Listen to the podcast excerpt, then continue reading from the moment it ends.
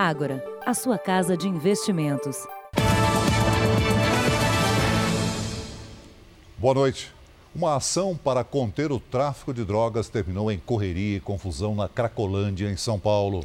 Na tentativa de dispersar a multidão, um policial foi baleado. Os policiais entraram armados e encontraram ruas abandonadas e com vários focos de incêndio. Moradores de rua e dependentes químicos já haviam deixado o local. Estão se juntando ali. Nos principais acessos à região foram montadas barreiras de proteção.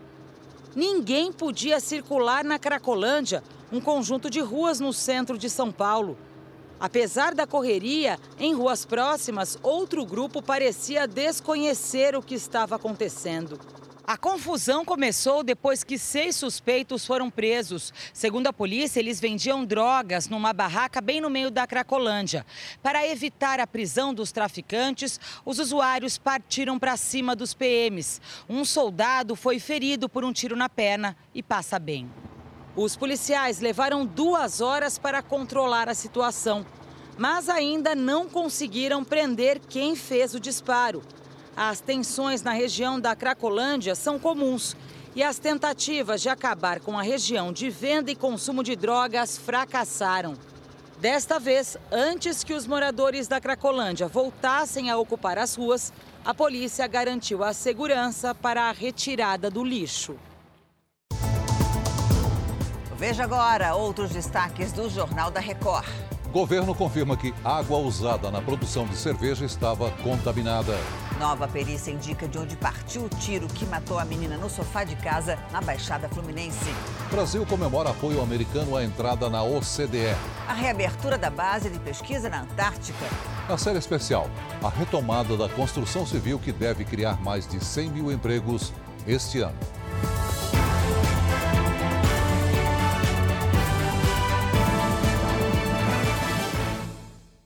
Oferecimento Agora. Investir transforma incertezas em planos. Invista com a gente.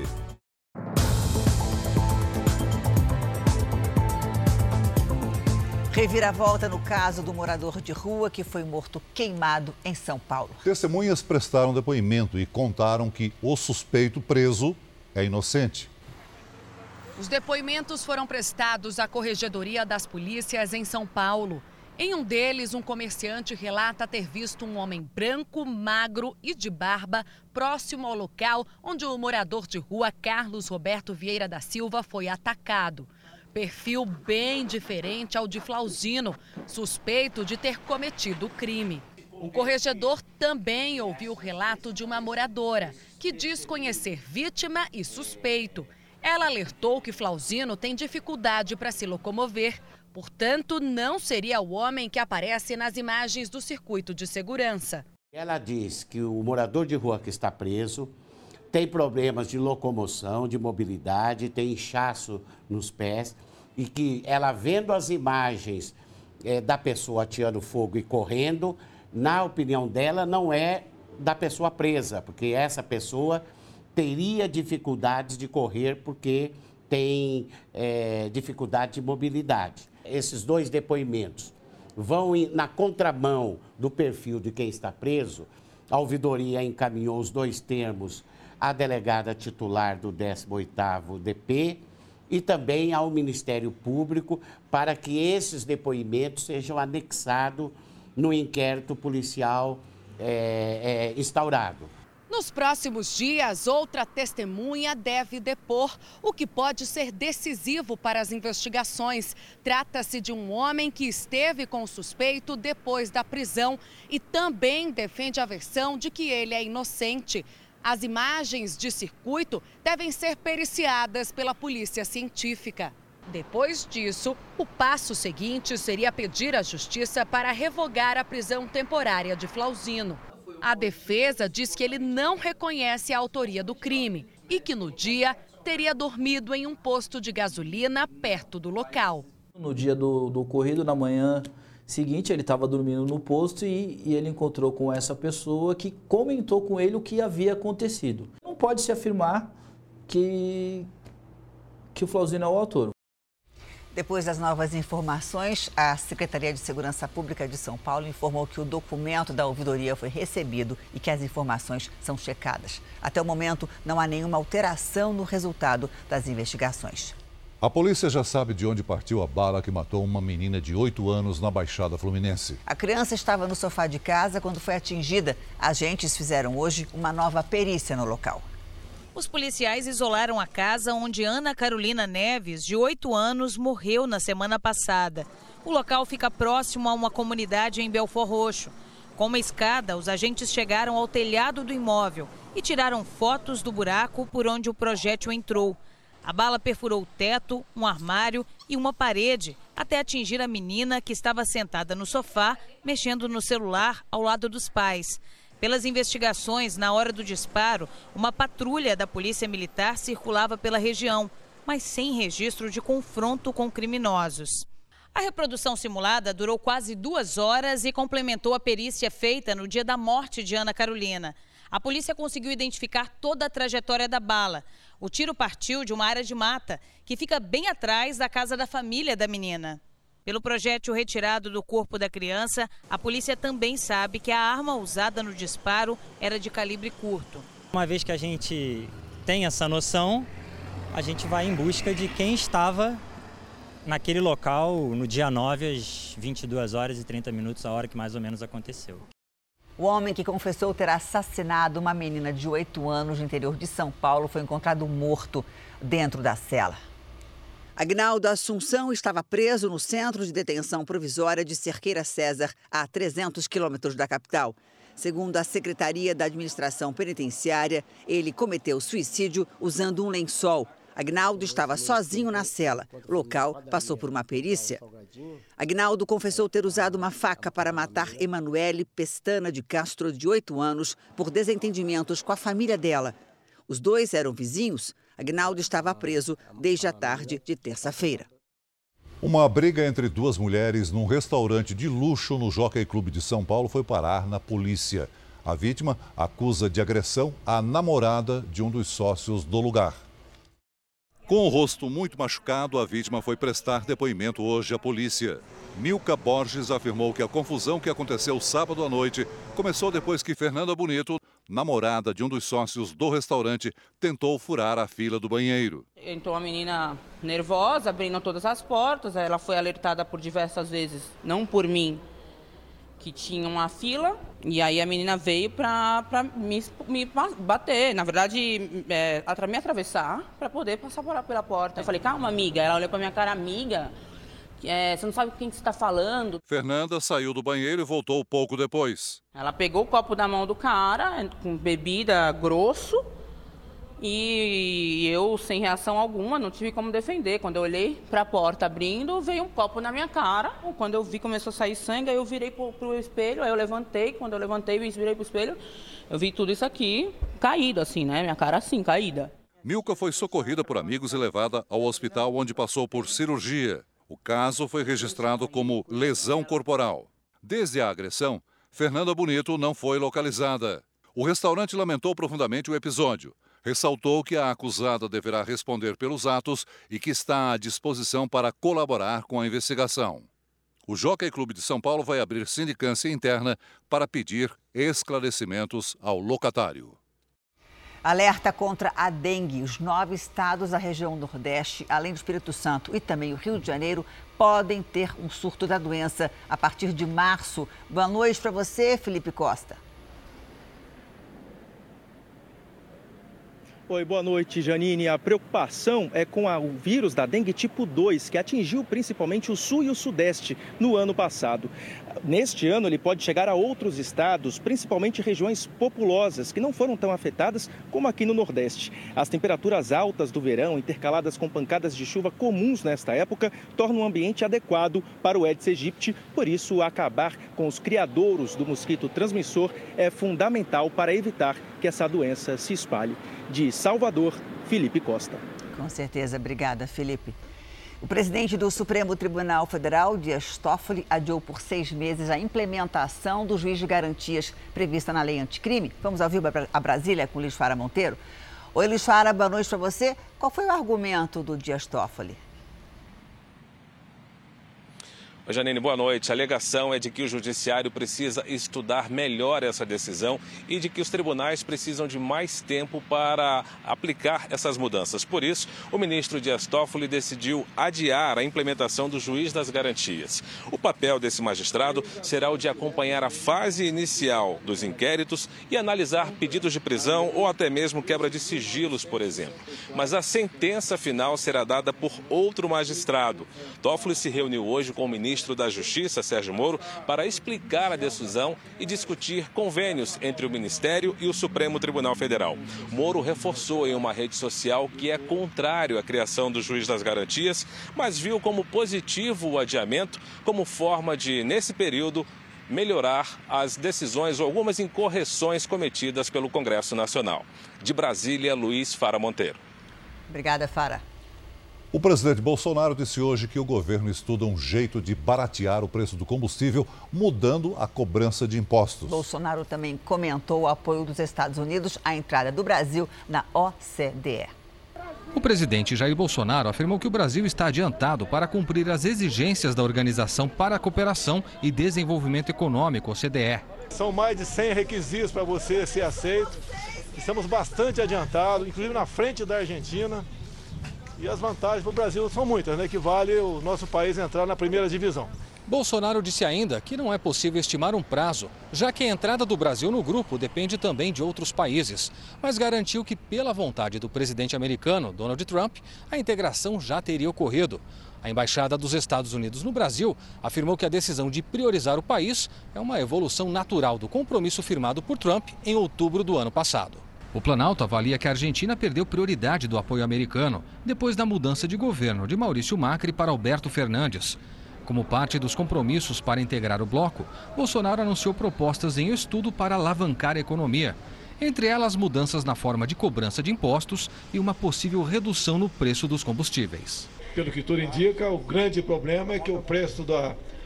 o percentual do ICMS, né, no nosso entendimento, é que deve incidir no preço do combustível lá na refinaria e não na bomba no final da linha. Caso contrário, quando há essa redução é, na, na, na, refinaria, não, não diminui na ponta é, da linha. O Conselho da OCDE se reuniu hoje na França com representantes dos países do grupo. Participar da OCDE é como ter um selo de aprovação mundial que aumenta a confiança dos investidores na economia do país. A sigla se refere ao nome Organização para a Cooperação e Desenvolvimento Econômico. Na prática, as quatro letras servem como garantia para investimentos do mundo todo. Fundada em 1948, a Organização Econômica Europeia foi criada para ajudar na reconstrução do continente no pós-guerra. Com o passar dos anos, a instituição cresceu e mudou de nome. Hoje são 36 integrantes que formam o chamado Clube dos Países Ricos. Entre eles, Portugal, França, Alemanha, Israel e Estados Unidos. Com o processo de inclusão, o Brasil passa a ser parceiro das grandes potências, uma liderança entre os países em desenvolvimento. Apesar do anúncio, a confirmação como integrante da OCDE deve levar mais de um ano na América Latina, apenas Chile e México estão no clube, enquanto Colômbia já está no processo. No r7.com tem um material exclusivo sobre as políticas da OCDE, os países membros e também a importância de fazer parte desse grupo. Estados Unidos e China assinaram hoje um acordo que sinaliza uma trégua na guerra comercial entre os dois países. Vamos a Nova York com Heloísa Vilela. Boa noite, Heloísa. Dá para dizer que essa disputa de quase dois anos chegou ao fim? Isso ainda não se sabe, Celso. Boa noite. Mas o entendimento anunciado hoje, com certeza, provoca alívio no mundo inteiro, porque essa tensão ameaçou desestabilizar a economia mundial.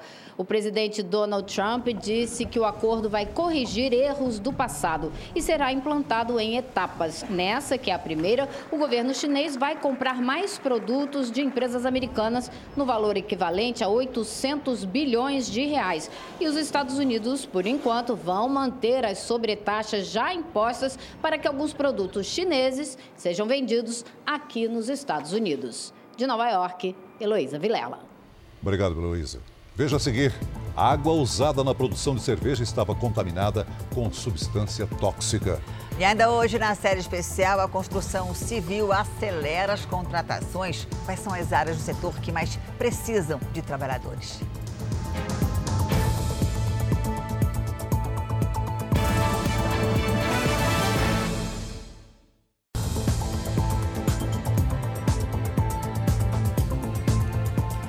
Depois da inauguração ter sido adiada por causa do mau tempo, a nova base brasileira na Antártica vai entrar oficialmente em operação. O nosso enviado especial, Rael Policarpo, tem as informações. Oi, Rael, boa noite para você.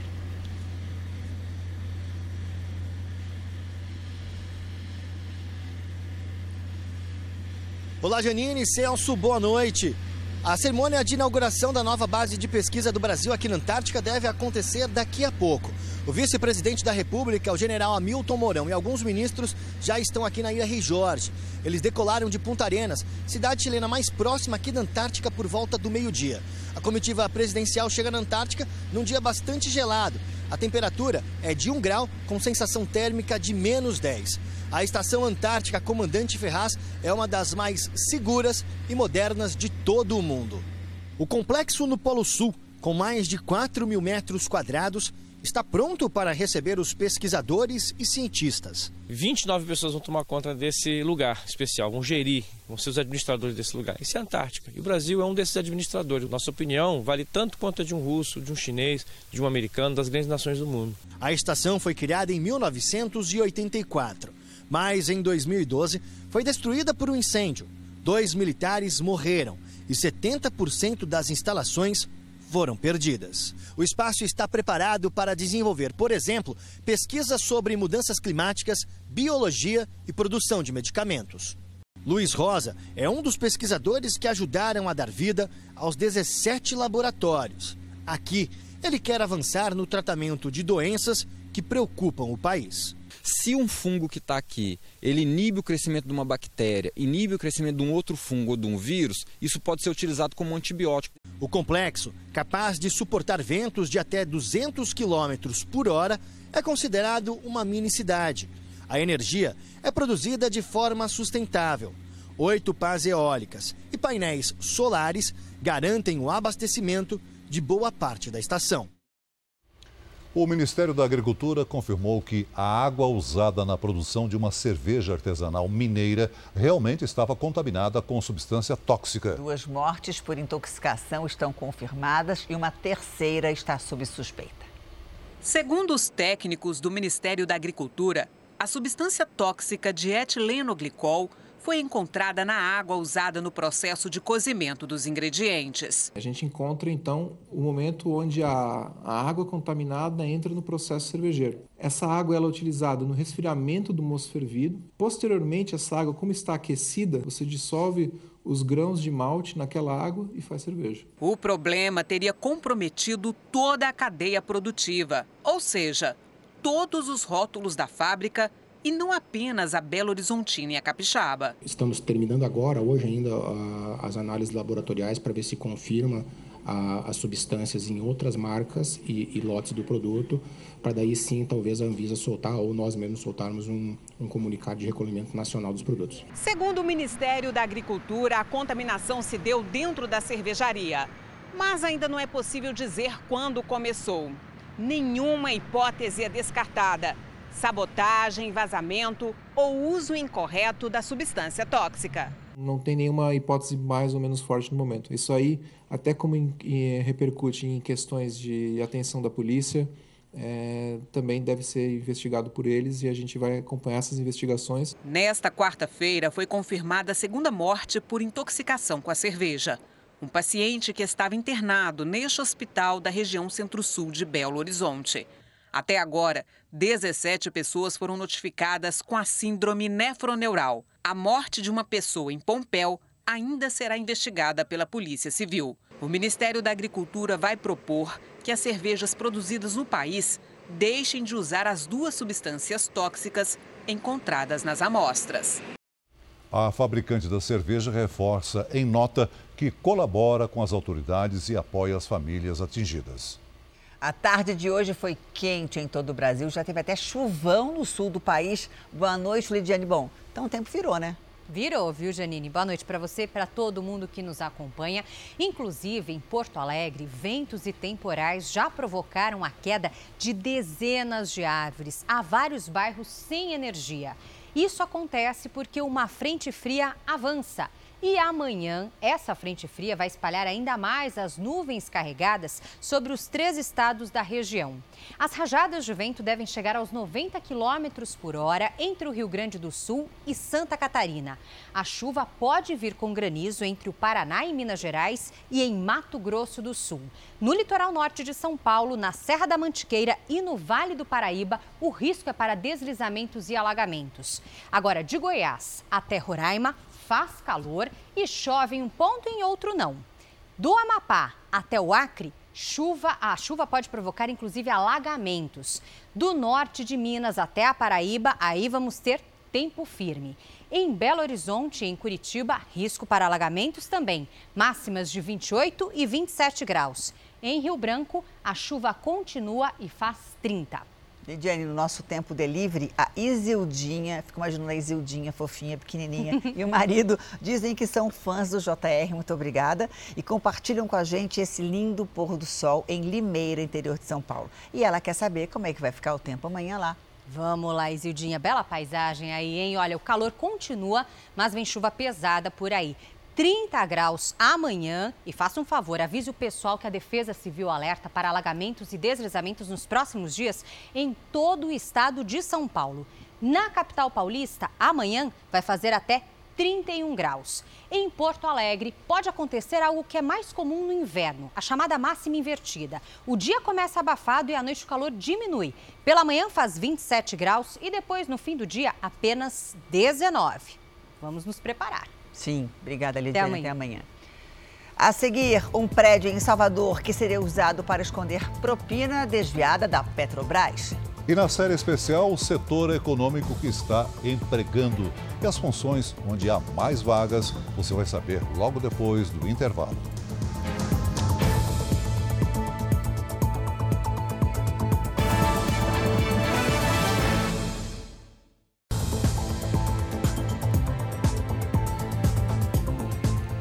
Lava Jato investiga um local que teria sido usado para armazenar dinheiro desviado da construção da sede da Petrobras na Bahia. A descoberta foi feita a partir das informações dos novos delatores. Segundo o empresário Alexandre Soares, que fechou acordo de delação premiada, o prédio comercial no centro de Salvador escondia o bunker. No local, haveria um cofre onde seriam guardados os valores para serem entregues de acordo com a necessidade para os dirigentes da Petros, o fundo de pensão dos funcionários da Petrobras, servidores da própria estatal e integrantes do Partido dos Trabalhadores. A sala pertence a uma empresa em nome do pai do delator, Mário Soares, que também fechou acordo de colaboração com a Justiça. Pai e filho eram donos da Mendes Pinto Engenharia, que fazia a gestão da Torre Pituba, construída em uma parceria da Odebrecht com a OAS. A obra custou 1 bilhão e 300 milhões de reais. Segundo as investigações, as duas construtoras pagaram 68 milhões de reais em propinas para levantar o prédio, que pertence à Petros.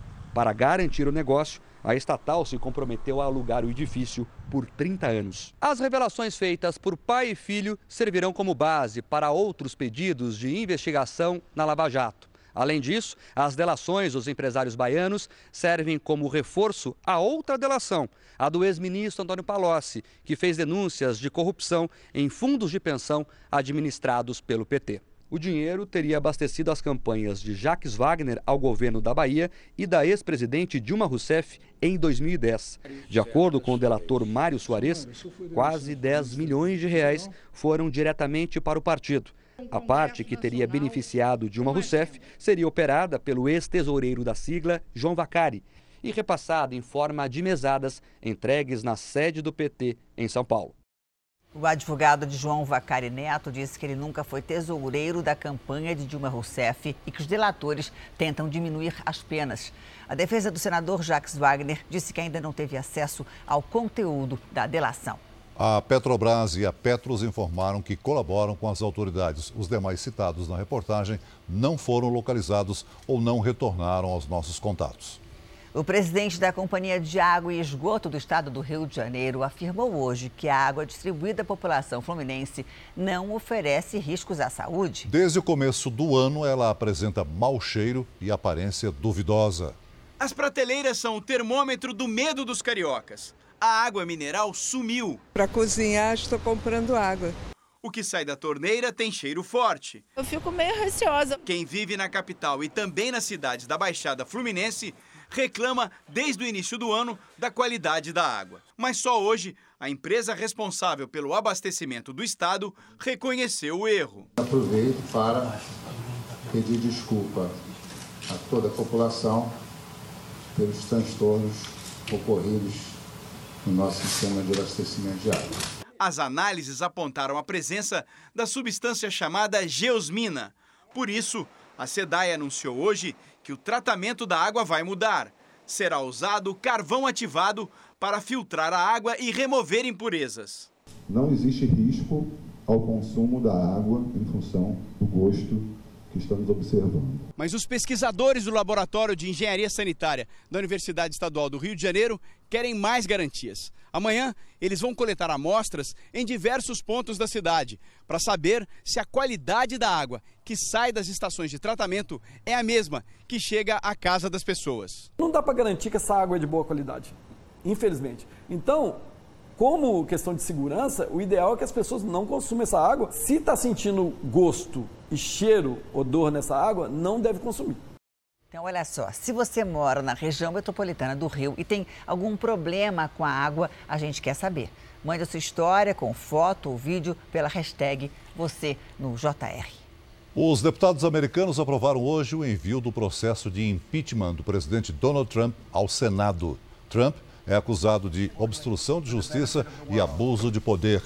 Deputados democratas dizem que ele teria pressionado o governo da Ucrânia a investigar negócios do filho do ex-vice-presidente Joe Biden. A previsão é que os senadores comecem o julgamento na próxima semana. No Senado, Trump tem a maioria dos votos. Na Venezuela, deputados da oposição aliados a Juan Guaidó foram atacados por manifestantes na entrada da Assembleia Nacional antes de uma reunião. Os deputados chegaram a gravar a ação dos ativistas pró-governo. Enquanto um deles batia no veículo com um cone, outro arremessou uma barra de metal e quebrou o vidro do carro. A imprensa local relatou que também houve disparos. Aqui no Brasil, se tem um setor da economia que engatou a retomada, foi a construção civil. A previsão é crescer 3% e gerar mais de 150 mil empregos este ano.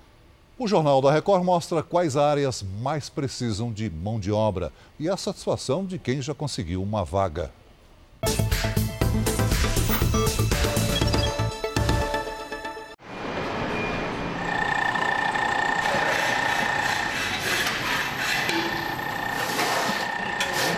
Oito da manhã, uma sinfonia de ferramentas começa a soar na capital paulista. Construção civil, com um exército de trabalhadores prontos para colocar mais concreto na cidade onde parecia não ter mais espaço. No canteiro de obra, um dos trabalhos mais perigosos é o do Carlos, eletricista. Recém-contratado, depois de ficar seis anos parado em casa, ele só tem medo mesmo é do desemprego. E olhar carro na rua, trabalhar de flanelinha e tudo. Entendeu? Fiquei um bom tempo, dormindo nos albergues quando tinha um tempo, entendeu? Quando não tinha, ficava nas marquises mesmo. As lajes vão subindo e a mão de obra precisa chegar lá em cima. Quem se deu bem foi o Valdson. Conseguiu a vaga de ascensorista depois de dois anos sem trabalho. Eu estava em casa, eles me ligaram, eu falei, quer trabalhar com nós de novo? Foi o que eu mais quero, tá, tá doido para ouvir essa notícia.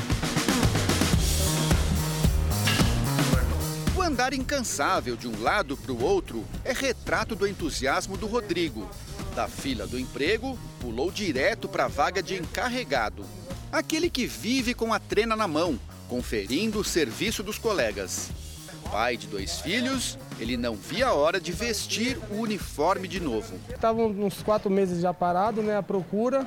Aí já estava começando a ficar um pouco mais difícil, né, porque ser desempregado as contas chegam, você tem que estar tá pagando as contas, aí Arrumei aqui já tem um, uns seis meses, já no, no meio do ano. Aí tá muito bom, tá legal. Cada torre que surge na cidade significa centenas de novos empregos. De ajudante de pedreiro a ladrilhista. Sem contar a turma dos bastidores, que trabalha nos escritórios das construtoras. O RH desta empresa voltou à rotina no segundo dia do ano e a mil por hora. O número de projetos para 2020 quase dobrou em relação ao ano passado. As entrevistas não param. Engenheiro, desenhista, projetista, vagas para começar agora. Em virtude do nosso volume de projetos começando em janeiro, acredito que né, 10 pessoas, essa vai ser aí nossa média de contratação, tá? Por mês? É por mês. A arquiteta Juliana nem precisou correr atrás, foi chamada em casa. Depois de quatro anos vivendo de bicos, começou o ano com um trabalho novo, registrado e com benefícios. Começar o ano voltando para o mercado, para a área que eu gosto mesmo, que eu queria, uma empresa grande, ter acesso a várias pessoas. Eu gosto, estou muito contente, muito feliz mesmo. A capacidade de geração de emprego da construção civil é impressionante. Nós estamos aqui num prédio de 42 andares com 600 apartamentos e neste momento tem 300 funcionários trabalhando na obra. No final do ano, o empreendimento vai ser entregue, mas as contratações não param. Assim que cada proprietário pegar as chaves, começam a entrar aqui marceneiro, pintor, eletricista, azulejista. Em média, ainda 15 profissionais vão trabalhar dentro de cada apartamento antes do dono começar a morar. Não é à toa que dizem que a construção civil é a locomotiva do mercado de trabalho. Nós temos empregados 2,8 milhões de pessoas, certo? E isso representa quase 3% das, dos empregos formais no Brasil. Tá? E nós temos uma característica, quando a gente fala dois blocos de empregos formais, nós falamos de toda a cadeia produtiva. E aonde nós compramos? Nós compramos equipamentos nacionais, é tudo nacional. Então nós movimentamos toda essa cadeia produtiva. Por isso que a nossa geração de emprego, juntamente com a cadeia produtiva, ela é tão alta. As construtoras planejam entregar um milhão de unidades até dezembro. Este empresário calcula que vai ter que dobrar o número de funcionários para atender a demanda e acredita que pode até faltar mão de obra, como aconteceu 10 anos atrás. E aí acaba tendo que, que optar por buscar profissionais que já estão alocados em uma empresa e, e, e ter que tirar essa pessoa de uma empresa para trazer para a sua empresa, pagando um pouco mais, mais caro do que de fato o mercado está acostumado. Do alto da cidade, a estagiária torce para que as nuvens carregadas fiquem para trás.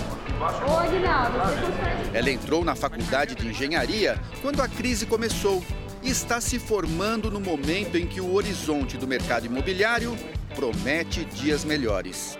Sair daqui empregada, essa é a expectativa. O Jornal da Record de hoje termina aqui. A edição na íntegra e também a nossa versão em podcast estão no Play Plus e em todas as nossas plataformas digitais. E à meia-noite e meia tem mais Jornal da Record com o Sérgio Aguiar.